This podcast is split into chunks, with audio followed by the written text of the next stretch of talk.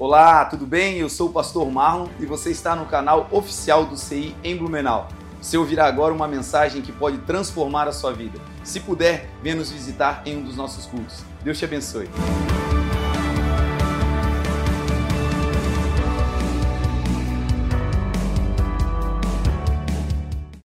Bem, gente, vamos à palavra de Deus. Quem achou Marcos 9, capítulo 14, diz amém.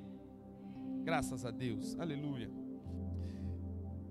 Antes de eu ler, eu quero é, contextualizar né, o texto que nós vamos nos aplicar no ensino dessa manhã.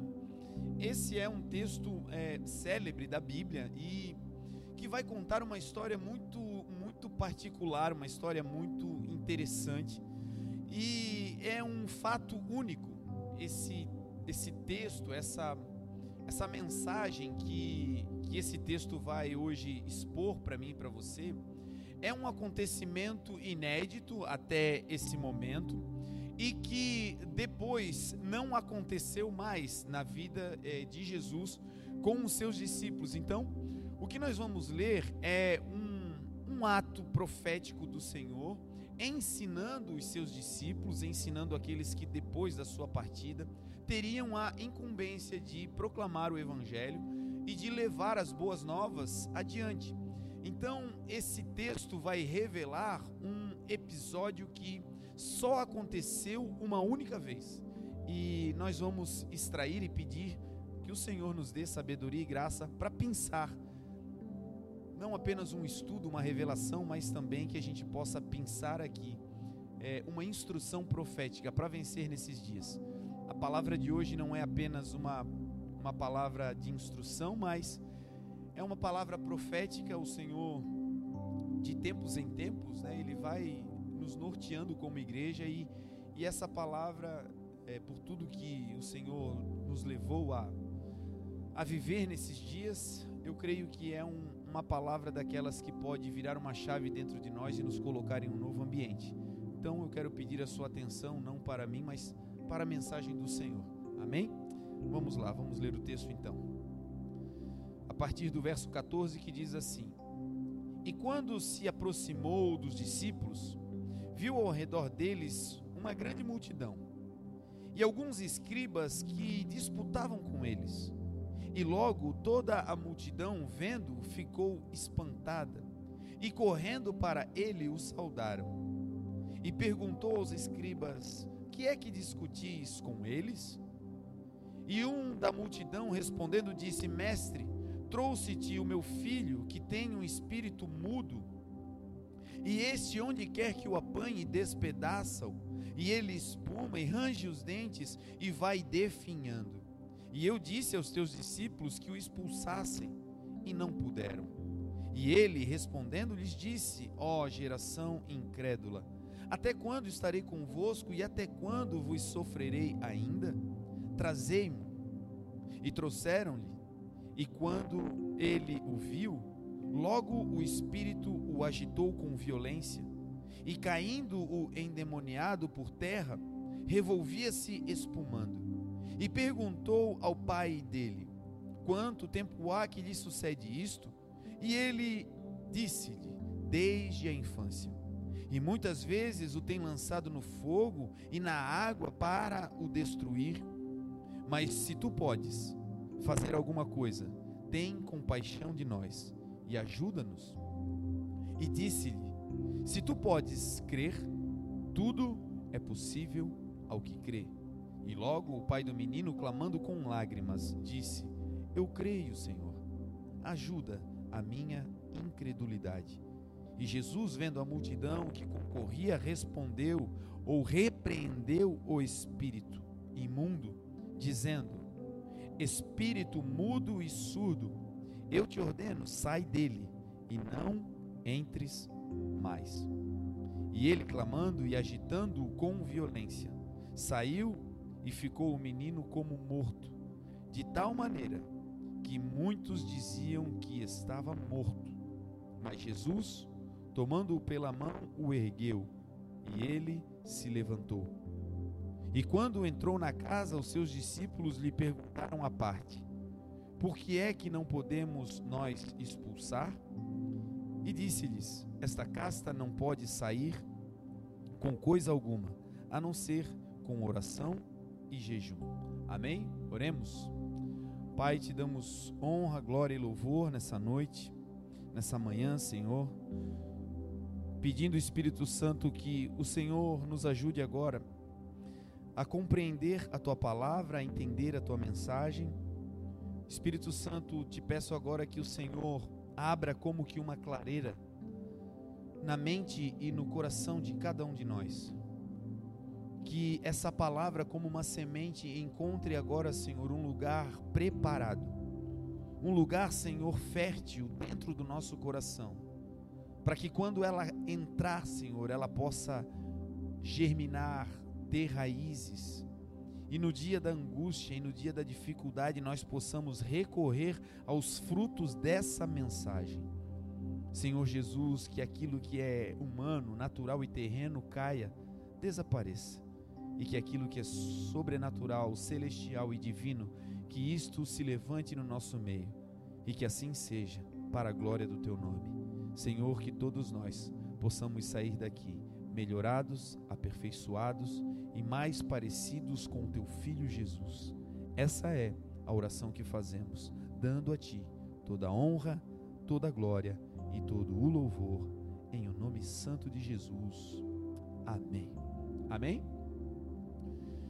Irmãos, existe um texto que vai revelar, que vai dar uma indicação do motivo pelo qual o Senhor Jesus deixou a eternidade e decidiu vir de forma corpórea habitar entre nós. É uma grande pergunta, uma grande incógnita quando nós não conhecemos o caráter de Cristo, o porquê. Alguém que estava com Deus, que era Deus, que vivia num lugar sublime, pleno, cheio de riqueza, diz a palavra.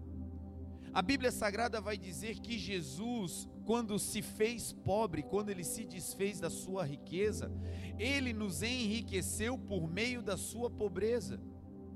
Um Jesus que tinha tudo aos seus pés e que vivia num lugar excelente, decidiu sair da sua glória e vir até nós e habitar em um corpo finito, terreno, e por meio desse corpo sacrificar-se, sendo obediente até a morte, e a morte de crucificação, uma morte exposta, dolorosa, pública e vergonhosa. E essa morte deflagrou a salvação, deflagrou em nós a abertura para a vida eterna, para um lugar celestial, para um lugar de graça e de paz. Essa história, quando contada de maneira resumida, ela parece que contém tudo aquilo que se precisa saber sobre a vinda de Jesus. E o que nós muitas vezes não consideramos é que Jesus, ele sempre existiu e em um determinado momento ele decidiu revelar-se. Ele decidiu se manifestar. Ou seja, ele decidiu tornar-se público, natural, tangível, visível aos olhos. E por que é que Jesus decidiu fazer isso? Por que é que o Pai decidiu enviar o Filho? Tirando ele desse lugar de proteção e colocando ele nesse ambiente de exposição. O texto de 1 João 3, verso 8, vai explicar e vai dizer a profundidade da missão de Jesus. O texto vai dizer que, para isso, Cristo se manifestou para desfazer as obras do maligno. Quando Cristo vem a essa terra, ele vem majoritariamente com uma missão a primeira missão do Senhor não era a salvação, a salvação seria consequência dele desfazer as obras que o inimigo tinha realizado na terra. A primeira grande missão do Senhor Jesus foi destruir aquilo que o inimigo tinha construído. E hoje continua sendo assim, todas as vezes que Jesus entra em alguém, todas as vezes que Jesus entra em um lar, todas as vezes que ele entra em um coração, que ele entra em um ambiente, a sua prioridade é começar destruindo as obras malignas naquele lugar. Todos nós vamos passar por momentos de aflições, disse o Senhor Jesus. Ele, antes de partir, deu um alerta para a igreja, para o seu povo, dizendo: No mundo vocês terão aflições, mas tenham bom ânimo, eu venci o mundo. Como que numa indicativa de que ele estava liberando sobre nós poder e autoridade para passarmos pelas aflições e não sucumbirmos nelas passarmos pelas dificuldades da vida, mas passar com bom ânimo, sabendo que aquele que prometeu, ele é fiel para cumprir a sua promessa na vida de cada um de nós. Aflições no original, o termo que Jesus usou no grego, significa pressão, significa pressionar e também significa oprimir. Quando Jesus disse: No mundo vocês terão aflições, ele estava dizendo: No mundo vocês serão pressionados. No mundo vocês vão sofrer opressões. E essas opressões, gente, elas vêm de várias áreas. E eu quero me ater aqui a pelo menos três grandes áreas nas quais nós somos afligidos. Porque uma das maneiras de vencer as aflições é utilizando o recurso correto, de acordo com a área de onde a aflição vem. O Senhor Jesus, ao partir, nos, nos instrumentalizou, nos deu ferramentas, nos deu armas, para que nós possamos vencer essas aflições. Agora, o grande problema é quando você está munido de todas as ferramentas, entretanto, você não sabe em que momento usá-las. É como se eu dissesse a você: olha, gente, nós temos agora uma grande missão aqui na igreja. E a missão é: nós temos que remover essa parede lateral para fazer a expansão da igreja. Aleluia a ferramenta que nós, o tempo que nós temos para para fazer a derrubada dessa parede e a expansão é de um mês. E para quem tem habilidade de construção, olha e diz: Meu Deus, um mês é tempo suficiente.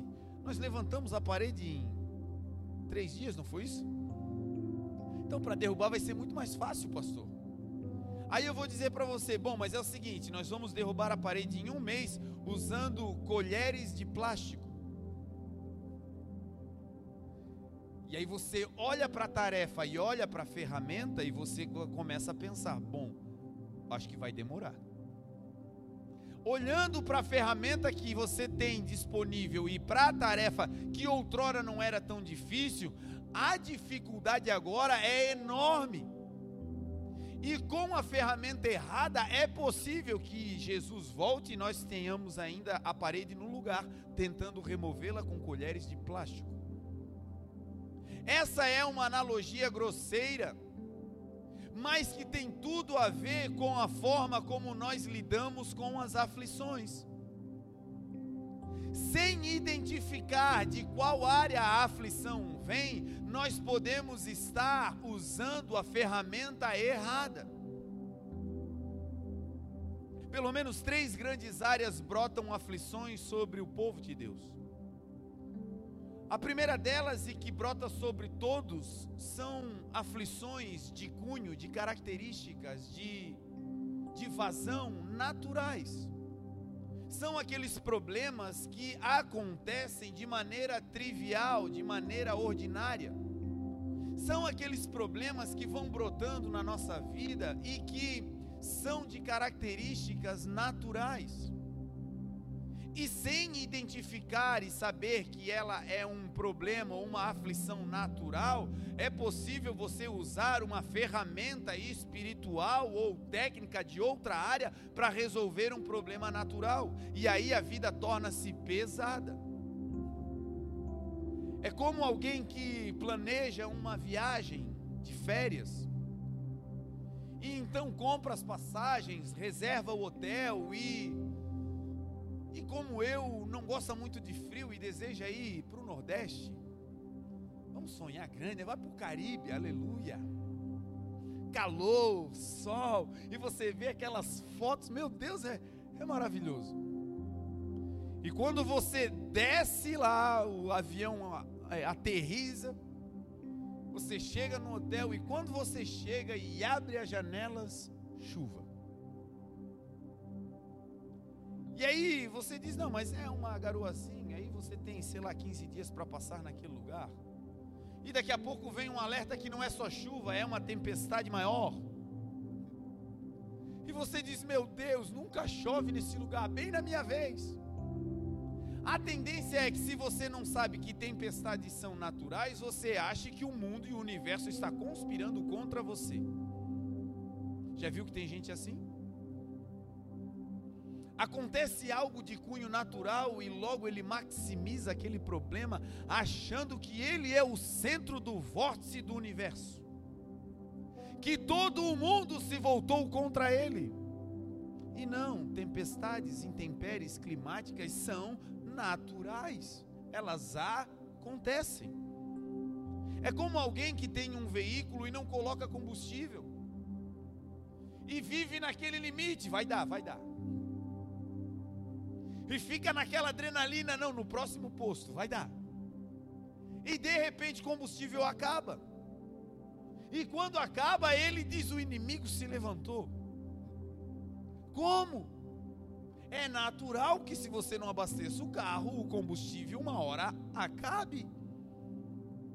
E se você não identifica que esse problema é de ordem natural, você pode recorrer a ferramentas que não vão suprir ou mudar a história daquele problema. Não adianta, meu irmão, até adianta, né? Porque Deus é Deus, mas não é normal. Você botar a mão no tanque de gasolina e ele fica enchendo de gasolina por orações. Em situações extremas, a gente sabe que Deus faz loucura. Deus é Deus. Mas não é normal essas coisas acontecerem. Normal o que é? Você ter uma organização financeira e uma capacidade intelectual de perceber que quando está no alerta da reserva, botar combustível. Uma atitude natural resolve o problema. Agora é bem verdade que alguns problemas não são de cunho natural, apenas.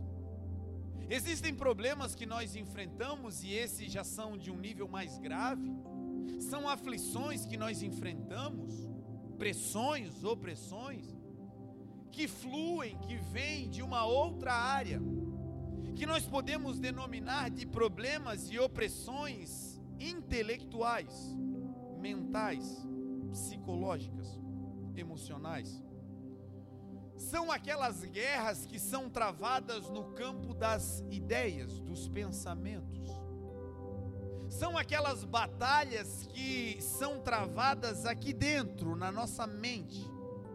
São pensamentos que ficam fluindo e borbulhando dentro de nós, tentando nos auto-sabotar. Às vezes, os maiores conflitos que temos não é para provar para os demais quem nós somos mas é conseguir vencer a turbulência mental que tenta dizer quem nós não somos. Às vezes o maior desafio não é a atividade que devemos fazer em si, mas é vencer a nossa mente e os nossos pensamentos que muitas vezes nos colocam para baixo, dizendo que nós não podemos. Batalhas que são travadas no campo emocional, que foram cravadas na nossa alma por palavras que talvez recebemos lá na mais tenra infância.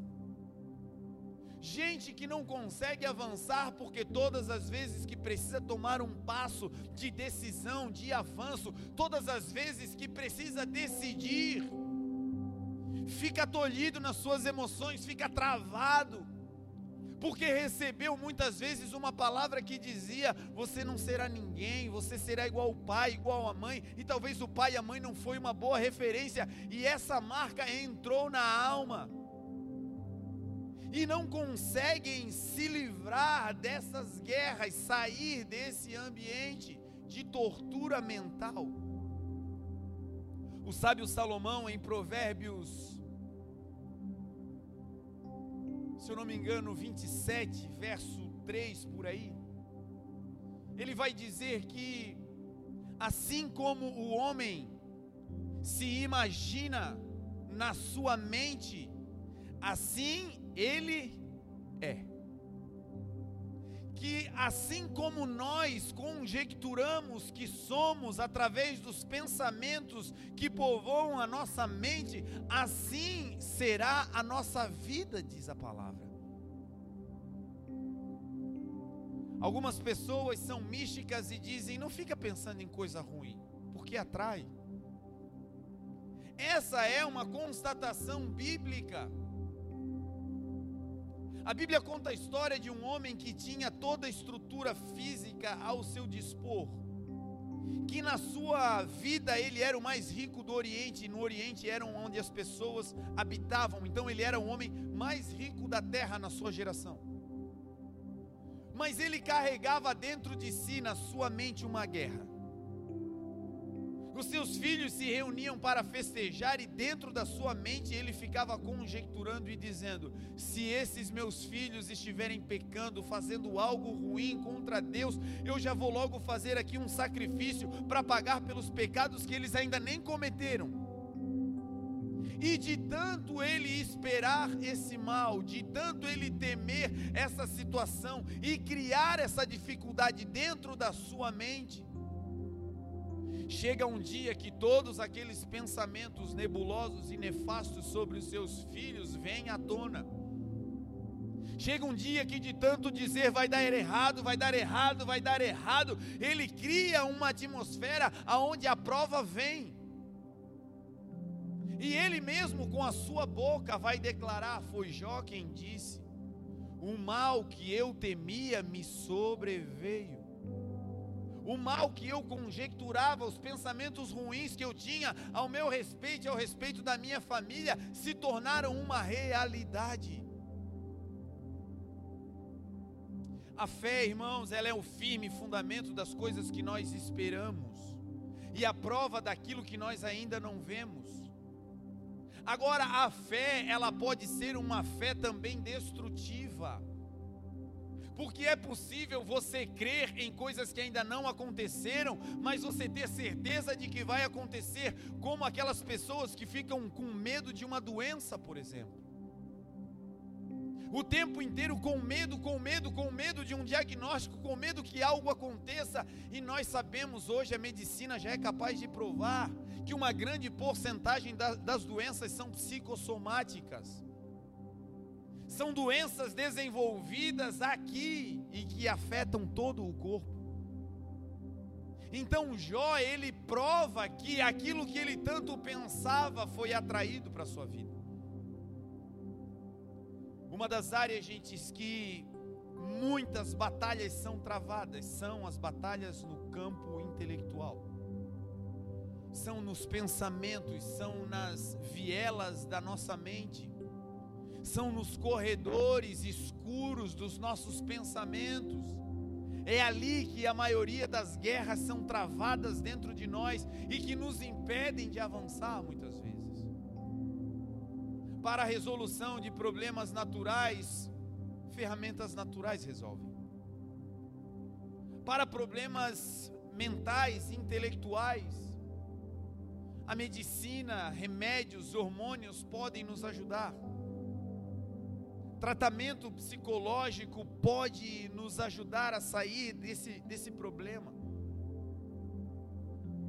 Agora tem uma outra área que nenhuma ferramenta natural pode nos ajudar. nenhuma ajuda especializada de psicologia, parapsicologia, psiquiatria, nenhum dinheiro do mundo, nenhuma ajuda humana é capaz de interferir. E é sobre esses problemas, é sobre esse tema, esse conjunto de aflições que nós vamos nos ater nessa manhã, que são as aflições que vêm do mundo espiritual.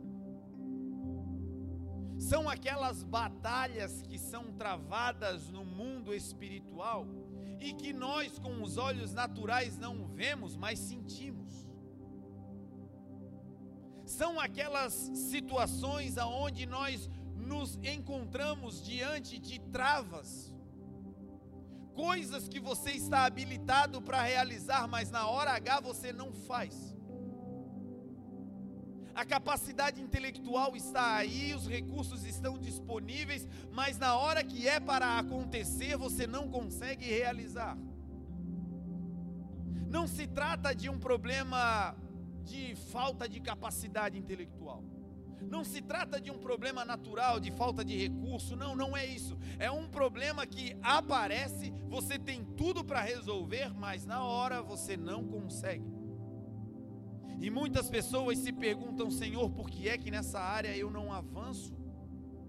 Senhor, por que é que nessa área a minha vida não deslancha? Por que é que aqui eu não consigo ser bem sucedido como em todas as outras áreas, Senhor? Se você se pergunta e já se encontrou diante de um desafio assim, que todos os seus recursos, que toda a tua capacidade de gestão de problemas e de solução de dificuldades não foram capazes de resolver e esse problema persiste até hoje, talvez, meu irmão, a resposta para você venha nessa manhã porque talvez você esteja enfrentando uma opressão, uma aflição, uma batalha no campo espiritual. Batalhas espirituais, elas acontecem todas as vezes que o Senhor Jesus começa a realizar a sua obra na vida de alguém. Quando o texto de João diz que Jesus veio para desfazer as obras do maligno, Jesus veio para desfazer a primeira obra que o maligno colocou na terra, e qual foi? A desobediência. Lá no jardim do Éden, a primeira obra maligna qual foi? Fazer Adão e Eva desobedecerem. E por conta da desobediência, todos os males surgiram. Eles olharam uns para um para o outro e perceberam que eles estavam nus.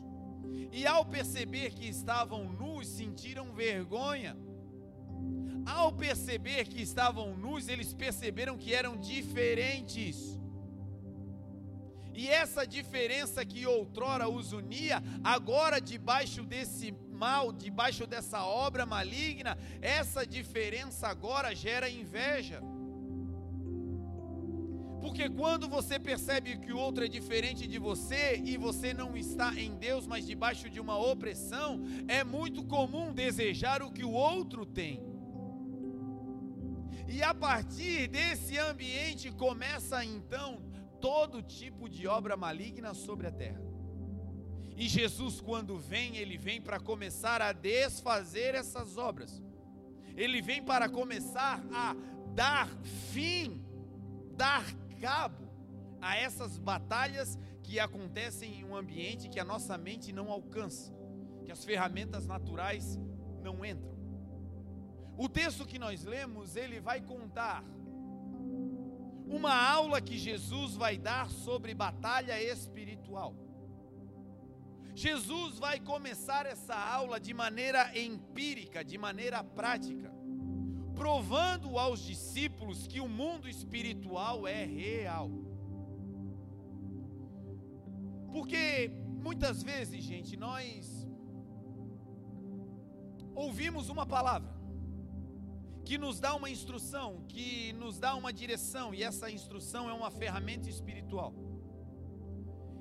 Mas sem crer que essa instrução espiritual pode afetar o mundo espiritual e que o mundo espiritual é real, nós podemos desprezar essa instrução. Existem pessoas que não conseguem avançar porque carregam uma raiz de amargura. A raiz de amargura, ela não é física. Não dá para fazer uma cirurgia no coração e retirar. Não dá para fazer um pensamento positivo e tirar a raiz de amargura do coração, não. Raiz de amargura sai com liberação de perdão. Perdoar, liberar, perder é o bálsamo que cura as raízes da amargura. Mas isso é uma ferramenta espiritual. Perdão é algo espiritual. Jesus veio para perdoar os nossos pecados, diz a palavra. Mas sem crer que essa ferramenta espiritual é poderosa, nós ficamos presos na, na guerra mental. Foi ele que fez, foi ela que fez, então eu não vou perdoar sem entender que esse, essa tristeza, que essa amargura é uma batalha espiritual, nós não usamos o que de espiritual o Senhor está nos dando como ferramenta. E o Senhor Jesus, quando veio, ele começou a ensinar os discípulos a vencer as guerras espirituais. Como? Primeiro, mostrando que o mundo espiritual é real. Jesus, um pouquinho antes do texto em que nós lemos, ele sobe a montanha com os seus discípulos, Pedro, Tiago e João. E quando ele sobe a montanha, lá ele começa a se transfigurar. Ele começa a se mostrar como ele é na eternidade. A Bíblia diz que Jesus é a luz do mundo. E Jesus, no mundo espiritual, ele era luz, ele brilha. Ele não tinha um corpo, ele é luz, ele é o Verbo. Então, no monte, com os discípulos, ele começa a se mostrar como ele é na eternidade. E ele começa a se revelar, ele começa a brilhar, diz o texto. Os seus cabelos, o seu rosto começam a resplandecer como o sol ao meio-dia. As suas vestes começam a brilhar e ficam brancas como a mais branca das neves. E enquanto ele está brilhando, aparece ali para falar com Jesus Moisés e Elias. Aparecem ali pessoas que viveram em outro tempo, que estavam no mundo espiritual e que agora aparecem ali. O que Jesus está fazendo? Jesus está mostrando aos discípulos: o mundo espiritual existe e é real. Os discípulos estão tendo uma prova cabal das verdades do mundo espiritual. Eles estão ali contemplando, não é um sonho. Eles estão vendo com seus olhos abertos que o mundo espiritual existe. E quando Pedro está naquele ambiente, Pedro fala e Deus vem, intervém e diz: Esse é o meu filho amado. A ele vocês devem ouvir, a ele vocês devem dar crédito. Quando a nuvem de glória vai embora, Jesus diz aos discípulos: Não contem para ninguém o que vocês viram aqui, até que eu ressuscite dentre os mortos. E os discípulos vão descendo com aquela imagem no coração, com aquela experiência espiritual tremenda. E quando eles descem lá embaixo, está acontecendo uma batalha espiritual. Eles tiveram a prova de que espíritos e mundo espiritual existe no alto da montanha. Agora, quando eles descem para a vida natural, é ali que a guerra é travada. As maiores batalhas, meu irmão, não são travadas quando você vai orar, quando você vai para a presença de Deus, quando você vem para o culto, não. As maiores batalhas é quando você desce para a tua vida natural. É quando você vai para o teu trabalho, lá acontece sim batalhas espirituais tremendas para que você não tenha a eficiência que Deus te chamou para ter. Existe sim uma batalha espiritual no teu trajeto de casa até você chegar no ambiente do teu estudo. Para que coisas aconteçam, para que interfiram na tua performance naquele lugar, naquilo que Deus te chamou para ser naquele ambiente. E quando os discípulos descem, eles encontram a guerra lá embaixo. E a guerra estava sendo travada de tal maneira que ninguém entendia o que estava acontecendo. Os elementos dessa batalha são um menino que é possuído por um espírito maligno, e o seu pai, um intercessor, que apesar de amar o seu filho, não conseguia livrar o seu filho daquele mal. Aquele pai talvez já tinha investido o seu recurso natural para livrar o menino daquelas crises. Mas as crises não paravam.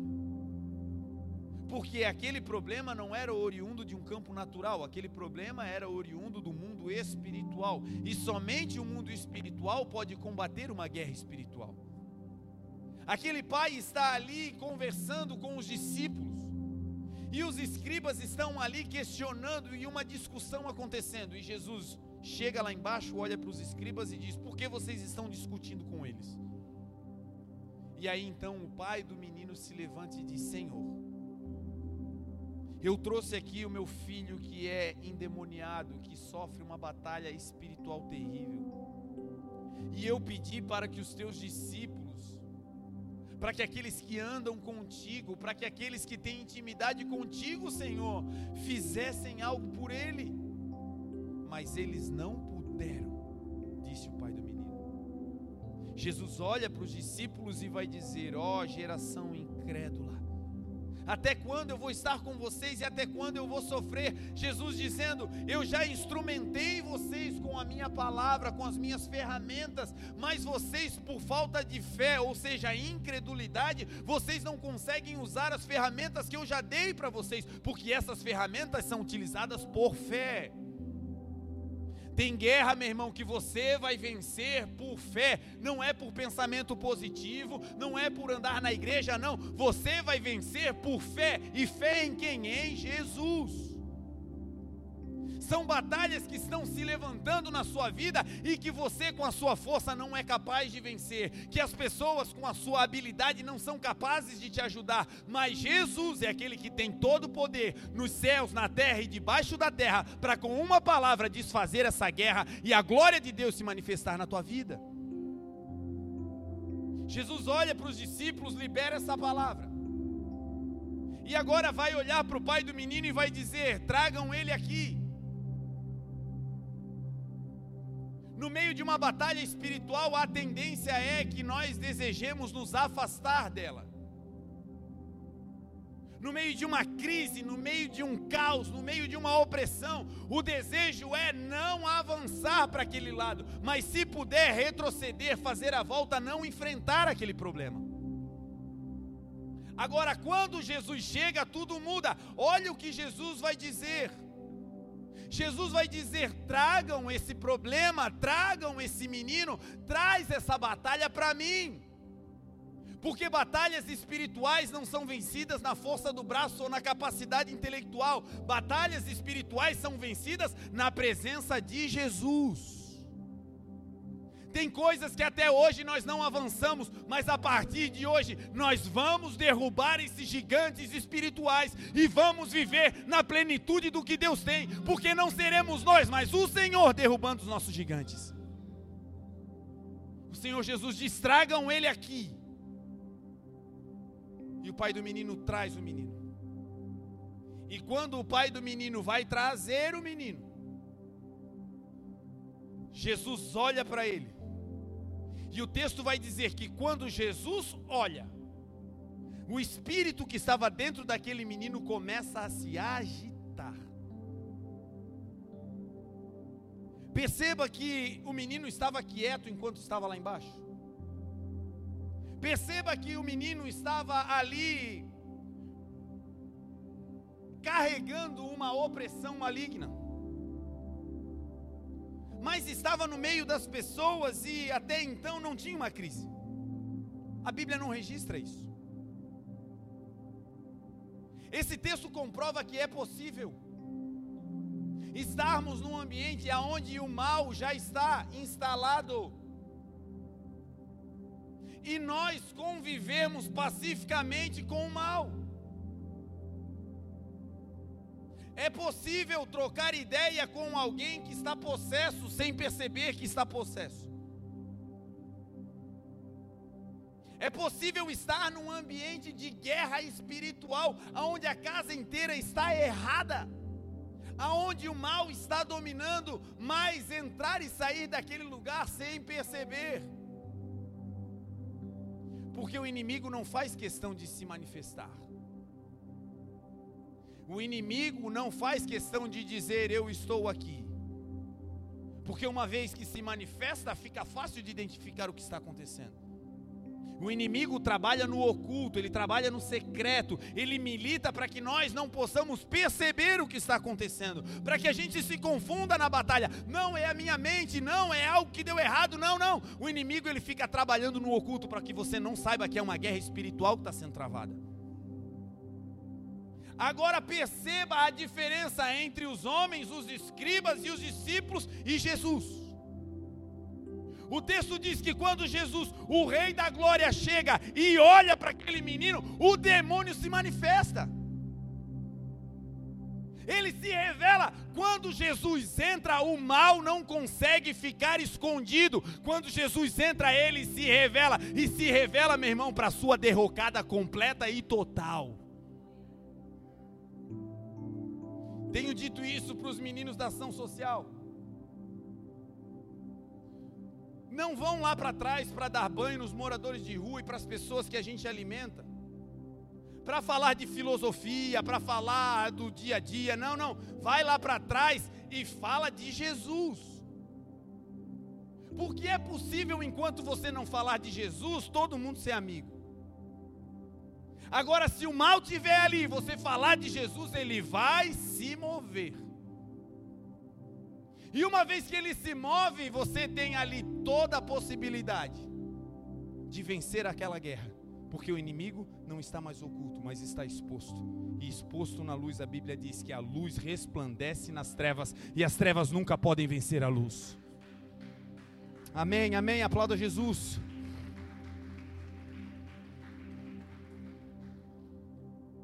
Quando Jesus olha para o menino, o mal se manifesta. E aqui nós começamos as lições dessa aula que Jesus vai dar. Primeiro, o mundo espiritual é real. Segundo, não basta andar com Jesus ou estar aonde Jesus está. Porque os discípulos andavam com Jesus e estavam onde Jesus estava, entretanto, o mal estava escondido ali, naquele menino, causando dano. É possível vir à igreja, é possível ler a Bíblia, é possível ter carteirinha de cristão, mas está convivendo com um mal, está participando de um ambiente aonde as obras do maligno estão se manifestando e se proliferando. É possível você ser crente e entrar na casa de outro crente que fala o que não deve? É possível você andar com pessoas que professam a mesma fé, entretanto, as obras são malignas, inveja, porfia, bebedice, urgias e todas as outras obras da carne que a palavra do Senhor fala. O que faz a diferença não é andar com Jesus apenas ou estar onde Jesus está. O que vai fazer a diferença e nos dar autoridade espiritual para vencer as guerras espirituais é fazer o que Jesus fez. Judas andava com Jesus, era um discípulo, estava onde Jesus estava, entretanto, o texto diz que ele era um ladrão. Em outra oportunidade, a Bíblia vai dizer, lá em Atos 9, se não me engano, vai contar a história de uma outra batalha espiritual, aonde os filhos de um sacerdote, o pai era um sacerdote, o pai era um pastor. E esses filhos, esses jovens, eles encontram um, um, um endemoniado. E quando eles percebem que aquele homem era endemoniado, que eles tinham discernimento, eles vão expulsar aquele demônio. E aí o texto vai dizer que Deus, pelas mãos de Paulo, fazia maravilhas extraordinárias e até lenços e aventais se levavam do seu corpo e se colocava sobre os enfermos, e as enfermidades fugiam, e os endemoniados eram libertos. Olha a autoridade que Paulo tinha. E esses meninos viram muitas vezes Paulo expulsando, ganhando batalhas espirituais. E eles viam a técnica, como é que Paulo fazia para expulsar, para ganhar, para vencer as batalhas espirituais.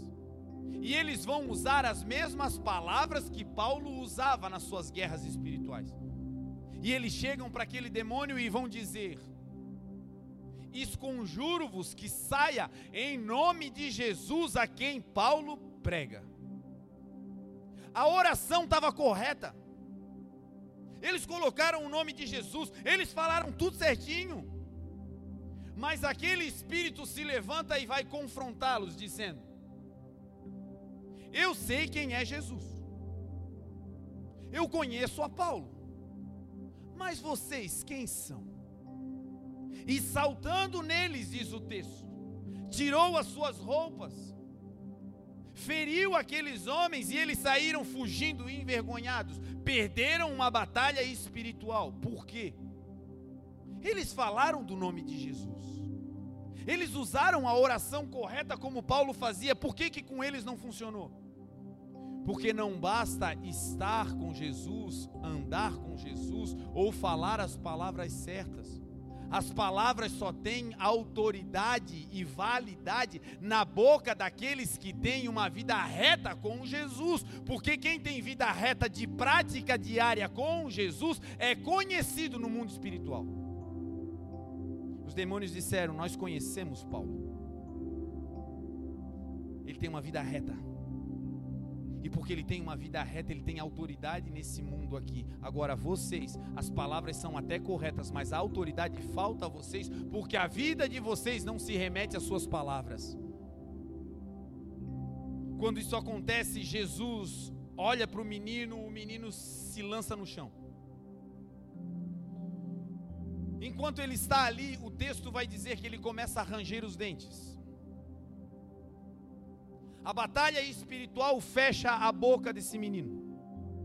Ele começa a espumar. Esse espumar é uma representação da vergonha, da exposição pública, que o inimigo tem interesse em causar na vida daqueles que ele possui. Meu irmão, não, não se engane. Aqueles que caminham do lado do mal, eles vão conseguindo ter uma vida até um certo ponto. Mas chega uma hora que o inimigo vai cobrar o seu salário, e a Bíblia diz que o salário do pecado é a morte. E a Bíblia vai dizer que quando esse menino se lança no chão e começa a arranjar os dentes e a espumar, ele fica envergonhado, ele se envergonha publicamente. Porque o inimigo vai fazendo coisas até que chegue um momento que a sua exposição é pública. É aquela vergonha que te expõe publicamente. Parece que está tudo certo, mas de repente a exposição é pública, total. Porque o inimigo veio para roubar, matar e destruir, diz a palavra. No começo, um roubo da alegria. Daqui a pouco, a destruição de um lar, de uma família daqui a pouco, por fim, a morte, que é a morte espiritual, a perca da fé, não crê mais em nada de tantas dores que passou. Esse menino se revolve no chão. Enquanto ele está ali, o Senhor Jesus vai perguntar ao pai: Há quanto tempo esse menino está assim? E o pai vai dizer: Isso acontece com ele desde a infância. Há muito tempo.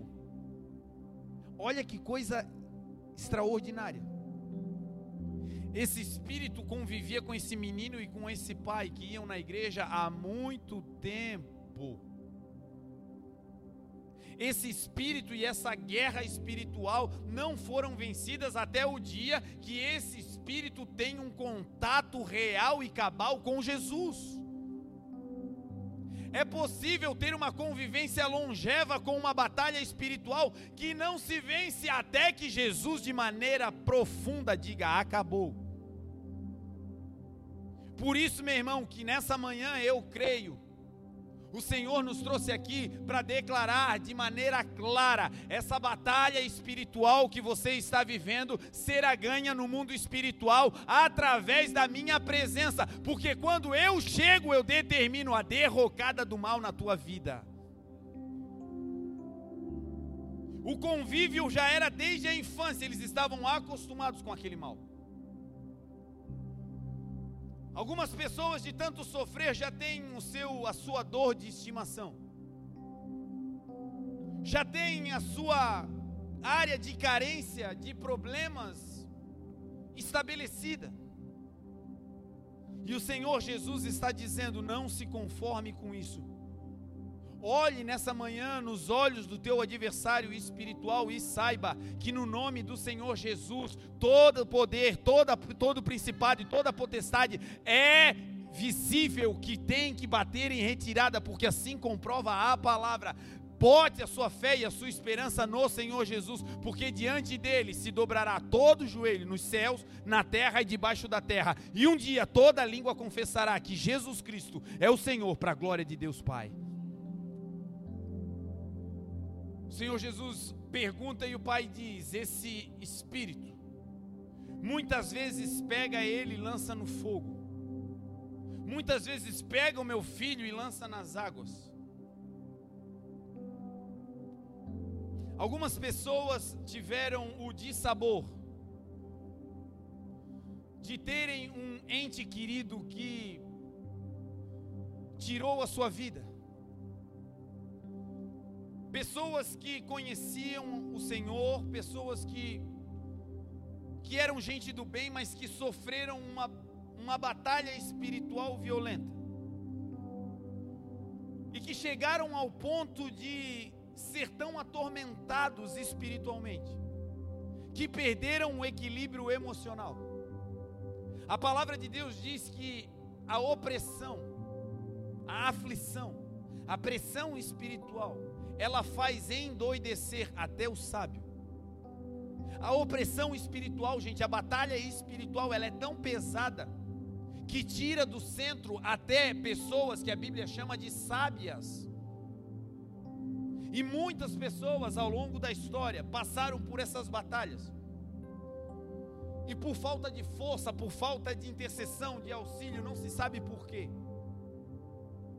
Chegaram ao ponto de, aos olhos naturais, deram, deram fim à sua história.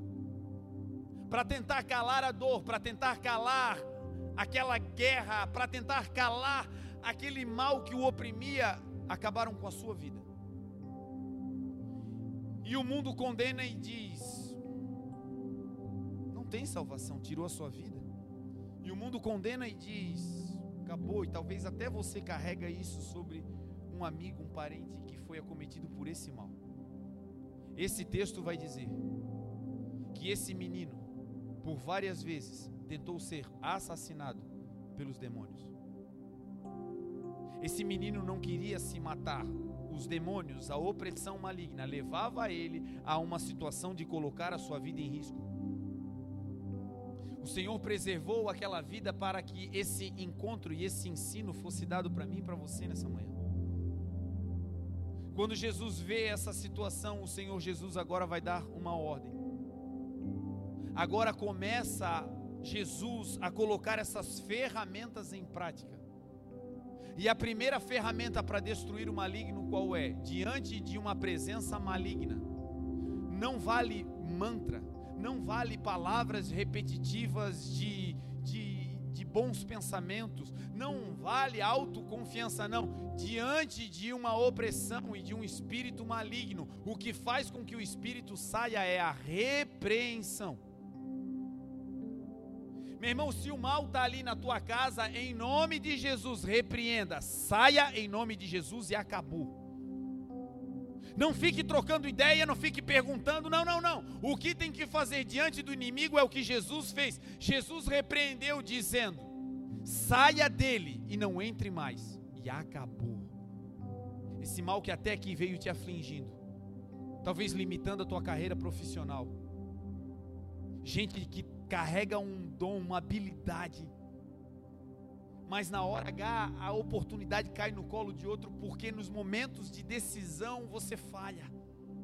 Porque nos momentos de decisões você não consegue ser aquele que Deus projetou para que você seja, e não é por falta de capacidade ou força, não, é uma batalha espiritual que te trava na hora H. Quando Jesus vai repreender esse espírito, Jesus vai dizer: espírito mudo e surdo, saia dele.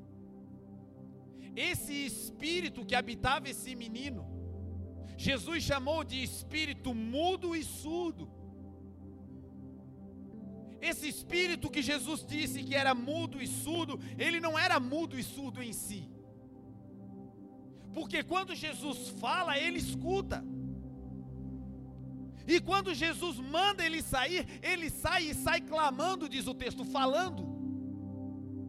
Então esse espírito não era mudo, não poderia ser mudo de não falar porque ele falou, não era surdo porque não podia ouvir porque ele ouviu, mas ele promovia a mudez e a surdez em quem ele habitava.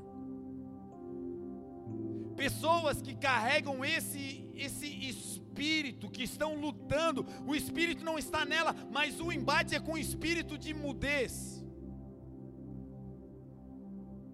Gente que tem o conhecimento, mas na hora de falar, trava. Gente que carrega muita verdade de Deus, muita coisa para dizer, mas sofre uma opressão terrível para não contar, para não falar, para não abrir a sua boca e professar aquilo que acredita. Esse espírito calava esse menino como tem calado muitos jovens, homens e mulheres, ainda na nossa geração. Gente que tem verdades para dizer, gente que tem louvores para cantar, gente que tem testemunhos para dizer, mas por conta da batalha espiritual tem se emudecido. E o problema de não falar é que quando você não fala, você não professa aquilo que você crê, e aquilo que você crê se transforma em realidade quando você fala. Crie por isso falei, diz a Bíblia. Nesse mesmo espírito de fé nós cremos e por isso nós falamos. Esse espírito tampava a boca desse menino para que ele não declarasse a sua vontade, para que ele não professasse a sua fé. E muitas pessoas estão vivendo assim no olho do furacão, todo mundo dizendo que vai dar errado, e você lá dentro sabe que vai dar certo, porque você carrega um espírito diferente. O teu espírito é um espírito de vitória, o teu espírito é um espírito de luz, o teu espírito é o espírito de Jesus, um espírito excelente, mas no meio da batalha você não fala. Eu estou há dois dias com essa mensagem no coração e numa batalha violenta até chegar ao ponto de entregar essa mensagem. Porque o que o Senhor disse é: Eu vou destravar bocas de filhos e filhas que vão começar a falar de maneira excelente. Você vai começar a proclamar as verdades do Senhor que estão aí dentro, em lugares hostis, e aquele ambiente vai ser transformado para a glória de Deus. Quando você fala, enquanto você fala, os ambientes externos são transformados. Ezequiel estava no meio de um vale de ossos secos.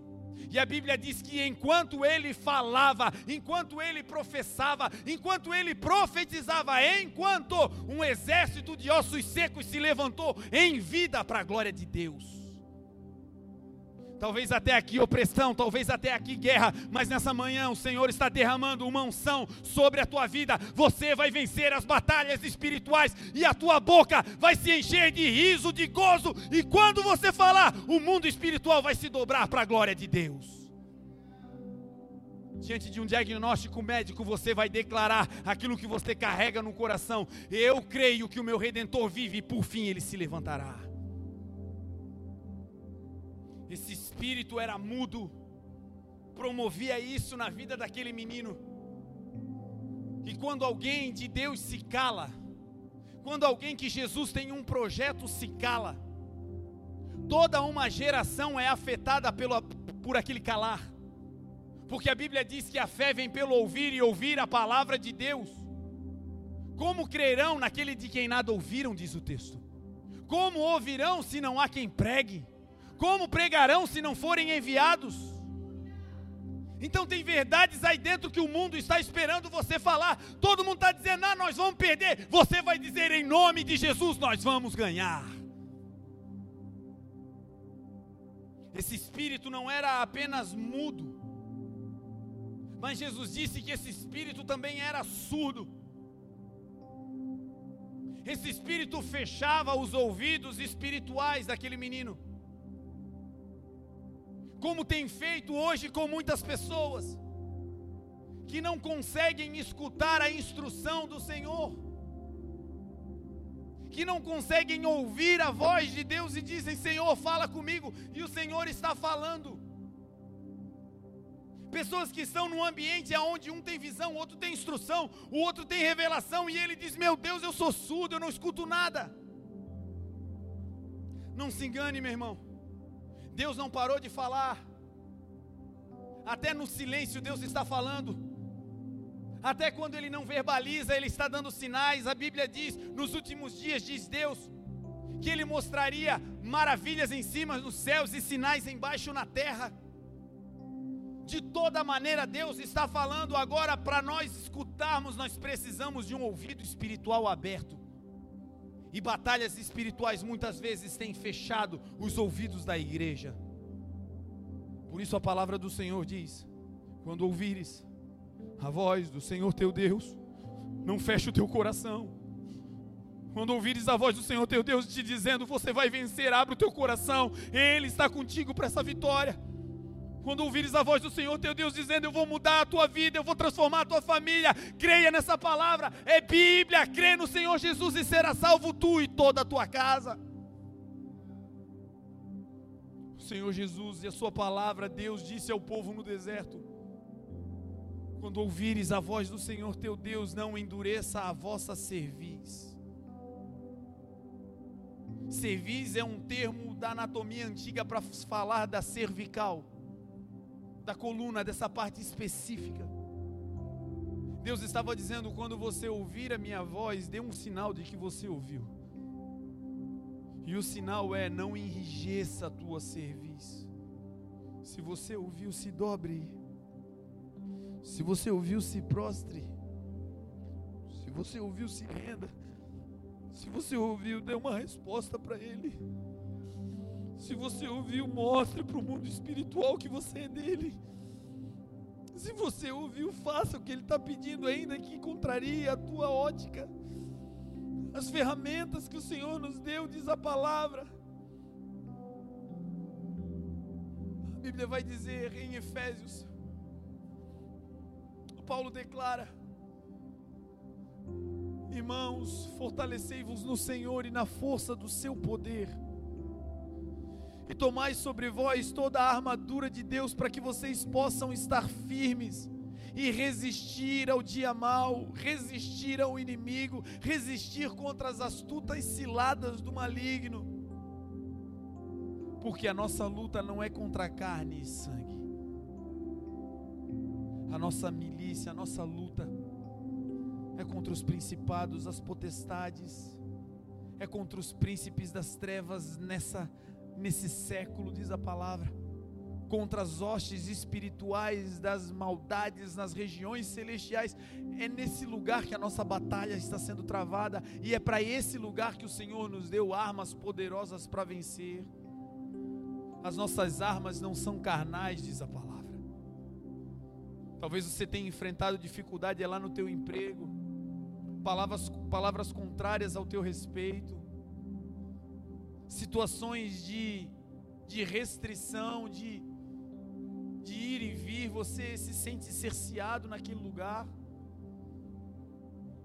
E talvez o seu coração fique ardendo para que você fale alguma coisa, para que você bata a boca, para que você reivindique, e hoje nós estamos aprendendo. Enquanto os sinais da batalha espirituais estão aqui, a verdadeira guerra está sendo travada lá. E o nosso Deus está lá, pelejando essa guerra, declarando a vitória ao nosso favor. Não é na força do braço, hoje nós estamos atendendo esse chamado do Senhor. Se é uma batalha espiritual que você está enfrentando, essa é a manhã do Senhor te munir com uma arma poderosa chamada fé em Jesus, e esses espíritos vão bater em retirada, e você viverá um milagre excelente do Senhor. Você vai ver a glória de Deus resplandecendo sobre a tua vida. Para finalizar, Jesus dá uma ordem àquele espírito Esse espírito, antes de sair, diz o texto, ele agita o menino. Antes de sair, ele começa a perturbar perturbar o ambiente. E ele começa a falar, a clamar.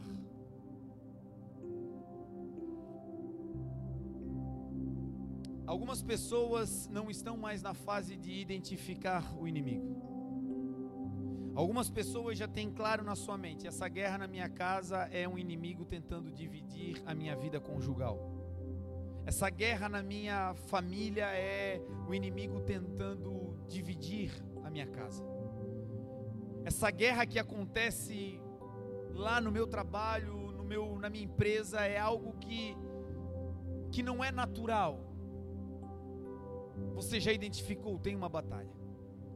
E você já começou a usar as armas que o Senhor te deu, a tua fé em Jesus. Você já começou a orar, já começou a crer, já começou a determinar que o mal saia daquele lugar. Mas para algumas pessoas, a grande dificuldade não está em identificar o mal ou enfrentar o mal. Para algumas pessoas, o estágio já está um pouquinho mais avançado, mas a dificuldade é entender os sinais do final da batalha. Perceba que o menino está quieto. E quando Jesus fala, ele se agita. Quando Jesus o repreende, quando a guerra começa, ele cai por terra. Começa uma vergonha, uma exposição. Jesus o repreende.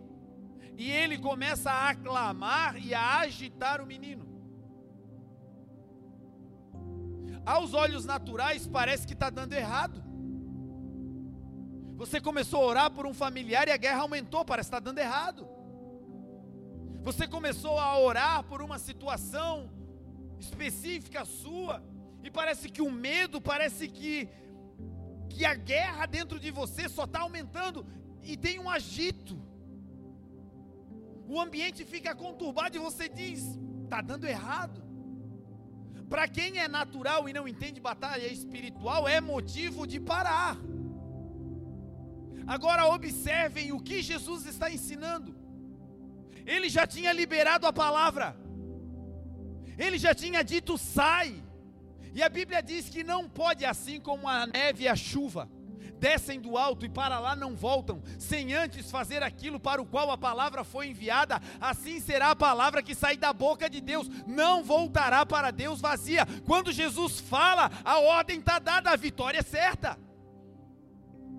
Mas antes de sair, existe um sinal: agito antes da guerra terminar, e que é um sinal de que a batalha está sendo vencida, tem um agito. Existe um aumento da dificuldade, existe um aumento da guerra, existe uma piora do diagnóstico, existe palavras mais ruins ainda. Mas se você está na batalha espiritual com Jesus, isso é o sinal de que daqui a pouco essa guerra vai acabar gente que está enfrentando os piores dias das suas vidas, deita e rola na cama até amanhecer, uma perda de sono, uma, uma perda da sua, da sua capacidade de gestão emocional, uma batalha travada no casamento, travada na família, travada no ministério, um agito de todo que é lado. Ei, esse agito é um sinal de Deus te dizendo: é a antessala da tua vitória. Não pare, esse mal vai sair. Passamos por um período assim. E o Senhor, nessa madrugada, Enquanto ele ministrava comigo essa palavra, o Senhor me dizia: Eu estou virando a chave na congregação. E esse agito e essa turbulência, a partir de hoje eu cesso e coloco vocês em um novo lugar, um lugar de liberdade de expressão. Galera do louvor, se preparem, Deus vai começar a dar canções de novo, Carol. O Espírito Santo vai se mover de maneira poderosa nos nossos cultos. Deus vai fazer, porque Ele identificou o inimigo. Nós pegamos a ordem, nós já entendemos. Aquele agito era a antessala da vitória eterna. Para você que está vivendo o agito, te prepara. Daqui a pouco esse mal vai cessar. Não desista. Esse agito e esse clamor, essa perturbação, é a antessala da tua vitória. E quando o espírito sai, o menino cai. E ele cai como morto, diz a Bíblia. Depois que a libertação vem, irmãos, a vontade que dá é sair correndo. Depois que a vitória vier, depois que a porta do emprego se abrir, depois que a tua performance for aquela que, que Deus te colocou para ter, depois que a tua casa estiver em paz, depois que o filho vier, depois que as promessas acontecerem, depois disso, a vontade é sair correndo. Mas olha o que Deus ensina nesse texto. Aquela guerra espiritual, quando foi vencida, gerou tanta paz dentro daquele menino, tanta paz, que do lado de fora as pessoas olharam e diziam: está morto. Deus vai colocar tanta paz em você que as pessoas vão passar e vão dizer: Cara, parece que tu não tem sangue aí dentro, parece que tu está morto, e essa vai ser a paz de Deus que excede todo entendimento. Ninguém mais vai te tirar do sério, porque o Senhor vai te libertar para uma paz eterna. Ele fica caído como morto. E o interessante é que ele fica caído como morto aos pés de quem? De Jesus, o Rei da Glória. Você está na presença do Rei, não tenha pressa para sair. Deixa Ele matar as tuas emoções, deixa Ele matar os teus medos, deixa Ele matar tudo aquilo que em batalhas espirituais se levantaram, deixa Ele matar nessa manhã e fica nesse ambiente, porque o Senhor está te dizendo: hoje eu estou derramando paz sobre a tua vida. Quando o menino cai como morto, o Senhor já tinha liberado a palavra. E alguns já receberam a palavra. E a palavra é o suficiente para libertar. Agora eu amo essa história porque o menino não sai da presença de Jesus. Até que não apenas uma palavra lhe libertasse. Ele fica na presença de Jesus até que o próprio Senhor Jesus o pegue pela mão, o toque. Porque a palavra te instrui, mas o toque te marca para sempre. A palavra te dá direção, mas o toque do Senhor bota em você um DNA, uma digital, que aonde você passa, as pessoas sabem que você foi tocado por Deus. E quando Jesus toca, ele não toca para derrubar, o texto diz que ele toca no menino e o levanta e o coloca de pé. Essa é a manhã do Senhor nos levantar, essa é a manhã do Senhor nos pegar pela mão e dizer: Ei, confia em mim ainda que as terras em volta estejam estremecendo, ainda que hajam terremotos, vocês serão, como disse o salmista no Salmo 125, os que confiam no Senhor são como os montes de Sião que não se abalam, mas permanecem para sempre, assim como estão os montes em roda de Jerusalém, assim é o Senhor em volta do seu povo, desde agora e para todo sempre. Vamos orar, se você pode, levante-se.